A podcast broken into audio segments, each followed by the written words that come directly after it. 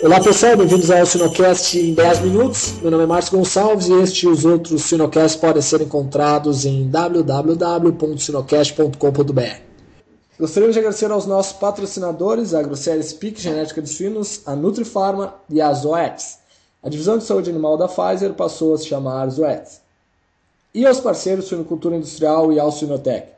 Essas empresas apoiam a educação continuada na suinocultura brasileira. No nosso website você pode concorrer a uma inscrição para o Sinsui 2013 com apoio da Grosseria Speak e uma inscrição para o Avsui 2013 com apoio da suinocultura industrial. Nosso convidado é o médico veterinário Francisco Domingues, formado em 98 pela Universidade Federal de Santa Maria.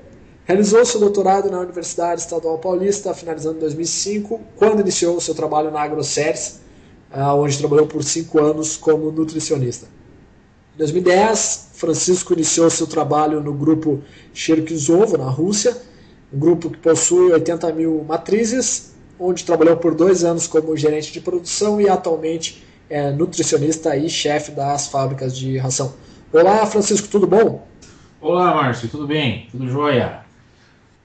Maravilha.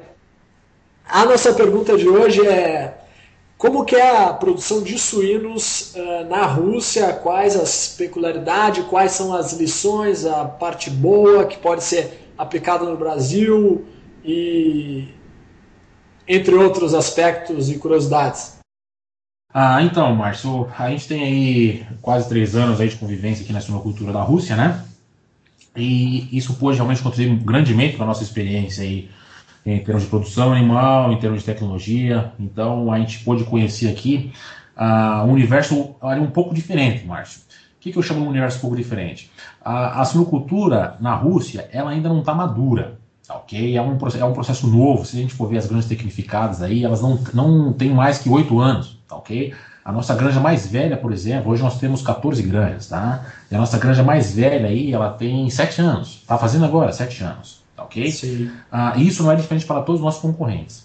Tá? Então o que acontece? De repente, num, num tão, tão curto prazo, você coloca inúmeras instalações, então você não tem o pessoal ah, técnico para isso, então você tem que, ter você tem que treinar a gente, tem que desenvolver tudo. Então você tem uma série de equipamentos, é uma, é uma realidade completamente diferente que a gente tem no Brasil hoje, porque aqui é 100% automatizado. Tá ok? Ah, não significa que a gente está no top da otimização, porque hoje a gente tem visto aí, principalmente no mercado norte-americano, né, um nível de otimização ainda mais alto, tá ok? Ah, mas independente disso, é uma, é uma realidade completamente diferente do que a gente vê hoje no Brasil. Então, ah, o que, qual que é a lição que a gente tira?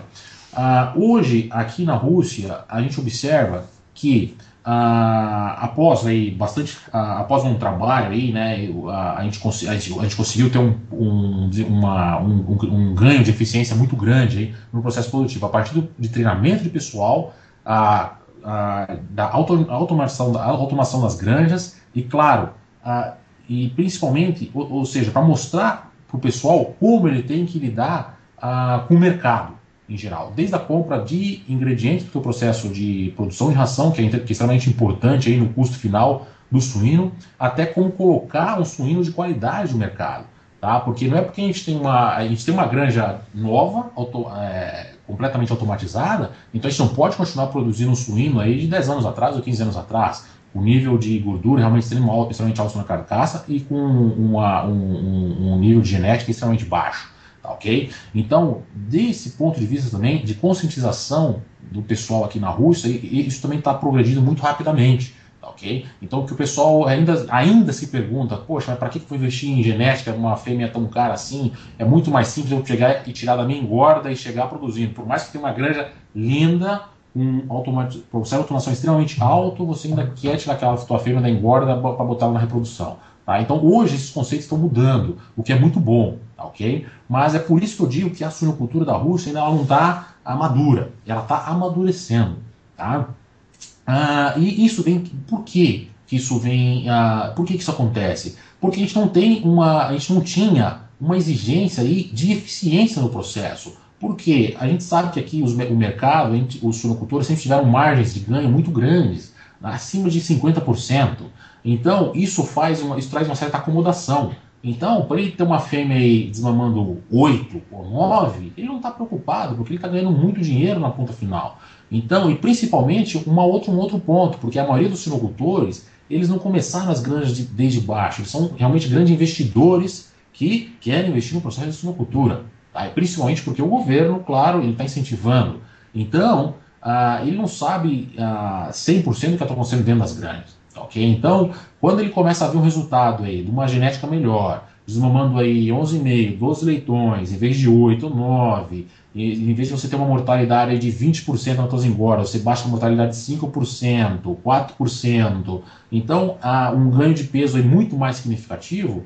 Então, hoje a gente pode dizer que é esse, essa é a transição, tá? Essa a transição, mas nós ainda estamos nesse processo de transição, o que demora um pouco. Então, a gente não pode dizer que hoje a gente não tem volumes, né? Porque hoje, hoje a gente tem granjas grandes aqui, as nossas granjas são todas 5 mil fêmeas cada uma, e a gente tem aí, ah, ah, ou seja, volumes, né? Mas a nossa empresa está conscientizada em produzir com eficiência. Mas a gente não pode dizer que na Rússia é da mesma forma, ok? Ah, infelizmente, a gente sabe ah, do, da condição do mercado agora, né? Os, as margens caíram muito hoje aqui na Rússia, o pessoal trabalha com margem aí de menos 10 a 5%, máximo, né? Então, isso desde a da entrada da Rússia no, do WTO, né, no, na última, a, na, no último setembro, né?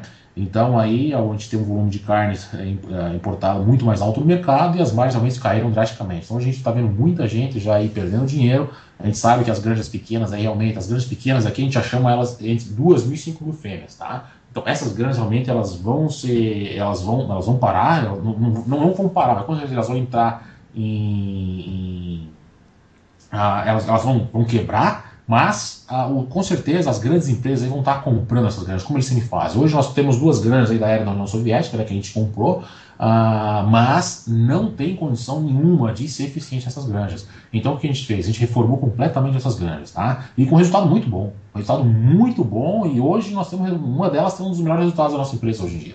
Então realmente é muito interessante, mas o equipamento completamente novo, pessoal com outra mentalidade, com treina, completamente uh, treinado. Então hoje a, a, consciência da sua cultura russa está mudando, ela está mudando. E eu tenho certeza que com essa diminuição das margens isso vai acelerar o processo. Isso vai acelerar muito o processo. Eu acredito que em 4, 5 anos aí, a mentalidade aqui da, de todos os sinocultores aqui vai estar tá muito ah, diferente, porque eles agora estão começando a trabalhar por resultado. Então eles estão em busca, em busca um resultado. Como eu posso conseguir um resultado melhor? Ah, eu tenho que investir em genética, então vamos investir. Ah, eu tenho que investir em pessoal, vamos investir. Tá em automação, vamos investir. Então esse é um ponto realmente muito importante, né, né, Márcio? Certo, muito bom, Francisco. Eu tenho duas perguntas rápidas. Uma é, é qual é a relação de é, matrizes por funcionário que vocês estão trabalhando hoje nas granjas e uh, tu que está vivendo aí o, o, ambiente na Rússia, qual a tua expectativa aí para a Rússia se tornar autossuficiente em produção de, de suínos? Ok, ok, Márcio. Então, Márcio, uh, quando a gente chegou aqui, a gente tinha na faixa aí, uh, isso quase três anos atrás, a gente tinha na faixa aí de 110 uh, fêmeas por funcionário tá? Nas granjas aí. Hoje nós estamos aí com 200 fêmeas por funcionário. Então, isso aí era o nosso objetivo. O nosso objetivo, na verdade, eram 180 fêmeas por funcionário, mas o processo de automação permitiu a gente um pouquinho mais além, tá ok? Mas isso aí, para conseguir esse, esse, essa melhoria, a gente, a gente realmente trabalhou muito forte com treinamento de pessoal, ah, claro, investimento, né? Porque não adianta você ter as 100, 100 funcionários lá ganhando pouco, né? Eles precisam de, de estarem motivados. Então você tem, eles têm isso hoje é uma, uma cultura que a gente mudou muito aqui na Rússia, né? Que é a bonificação do funcionário, tá? Então ele consegue, ele trabalha muito mais eficiente, ele consegue fazer muito uh, mais funções, né? É, ao mesmo tempo. E claro, mas esse, essas quantidades, esse, esse número de fêmeas por funcionário aí a gente, a, a, gente só conseguiu devido ao nível de automação que nós temos aqui. Tá? Como eu já falei antes, ele não é baixo, tá, ok? Mas como também ah, não sei se eu comentei antes, mas também ele não é tão eficiente como poderia ser, como a gente vê hoje as indústrias norte-americanas, né? Então, por isso, com certeza ali, eles também acabam conseguindo um pouco, uma relação de ah, fêmeas a funcionários um pouco aí maior, tá ok? Mas hoje nós estamos nessa faixa aí, tá? 200 funcionários, 200 ah, fêmeas aí, tá, por funcionário, tá ok? Certo. a segunda questão, ah, então, eu acredito, porque essa, essa, essa, essa, essa mudança no mercado, com essa queda de preços aí, eu não sei até quanto vai influenciar esse crescimento da suinocultura na Rússia. Por quê? Porque até então o governo tem um projeto de ser autossuficiente e todas as empresas têm um projeto de crescimento. Tá ok? Como nós também temos, né? Então nós estamos aí crescendo e nós vamos aí, em dois anos aí, vamos, vamos, vamos já ter, vamos estar aí com 135 mil fêmeas alojadas, né? Ah, mas ah, agora, com a nova condição de mercado, a gente tem ouvido muitas empresas falarem que vão para os projetos. E ao, e ao, mesmo tempo, a gente observa aqui na Rússia muitas empresas da Europa chegando com investimentos altos aqui, com 40 mil fêmeas, 50 mil fêmeas, só que ainda não começaram. Tá? Então, eu não sei até que ponto essas empresas vão realmente manter a, a, a ideia de investimento aqui. Tá ok? Então, se tudo continuasse, por exemplo, até então, como estava aí antes de setembro, agosto, com certeza eu acredito muito sim que em três anos ou quatro anos no máximo a gente já seria autossuficiente aqui na produção de suínos, porque, por exemplo, nós vamos estar praticamente duplicando aí nesse prazo. Tá ok? Então, ó, todos os nossos concorrentes da mesma forma. Então, aí para atender essa autossuficiência não seria, não seria nenhum grande desafio. Mas agora, com a nova condição de mercado, esse é um ponto de interrogação. É o que todo mundo está avaliando aqui. A gente não sabe dizer ao certo quem vai continuar investindo e quem vai parar por aqui investir. Então, se a gente não vai crescer, a gente vai continuar importando, a gente não vai ser autossuficiente com certeza, né?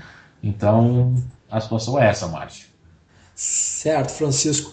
Uh, bom, o Sinocast 10 minutos fica por aqui. É, muito obrigado pela tua participação.